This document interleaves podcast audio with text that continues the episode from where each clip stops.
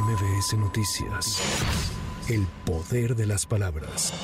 El presidente Andrés Manuel López Obrador dio a conocer esta mañana que enviará un escrito a la Suprema Corte para que los ministros le expliquen por qué no respetan la Constitución y tienen un salario más alto que el presidente de la República. Yo voy, les informo, a presentar a través de la Secretaría de Gobernación que tiene las facultades un escrito dirigido a la Suprema Corte de Justicia para que me respondan en el término establecido por este ordenamiento por qué ellos violan la Constitución, en especial por qué violan el artículo 127 de la Constitución que establece que nadie debe ganar más que el presidente de la República. Y ellos ganan cuatro, cinco veces más que lo que yo gano. Y ya lo estudiaron los abogados y procede a hacer el escrito y en cinco días me tienen que dar una respuesta. Nos tienen que dar una respuesta. Los ministros de la Corte, hoy voy a enviar a través de la Secretaría de Gobernación. Quiero ver si es legal lo que están haciendo.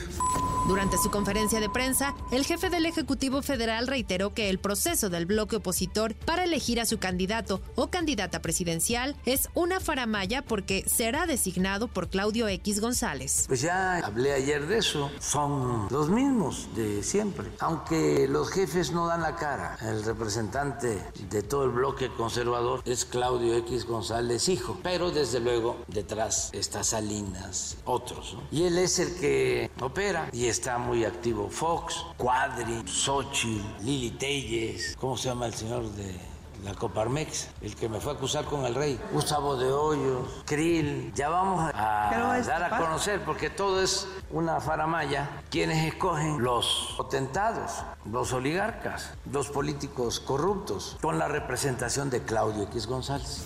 La senadora Xochil Gálvez confirmó que está lista para buscar la candidatura presidencial del bloque opositor a través de un video difundido en sus redes sociales. La legisladora aseguró que será presidenta de México. Los mexicanos merecen más. Eso es lo que yo quería decirle al presidente. Pero al cerrarme la puerta, miles de mexicanos me abrieron la suya.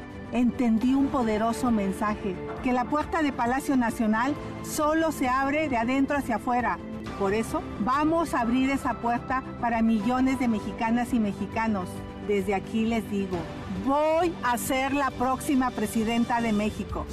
El secretario de Seguridad de la Ciudad de México, Omar García Harfush, informó que ya fue detenido el primer implicado en el asalto que se registró la noche de este lunes a una joyería de Plaza Antara y en el que un grupo delictivo robó 15 relojes finos. Con información de Lourdes González, para MBS Noticias, Sheila Amador.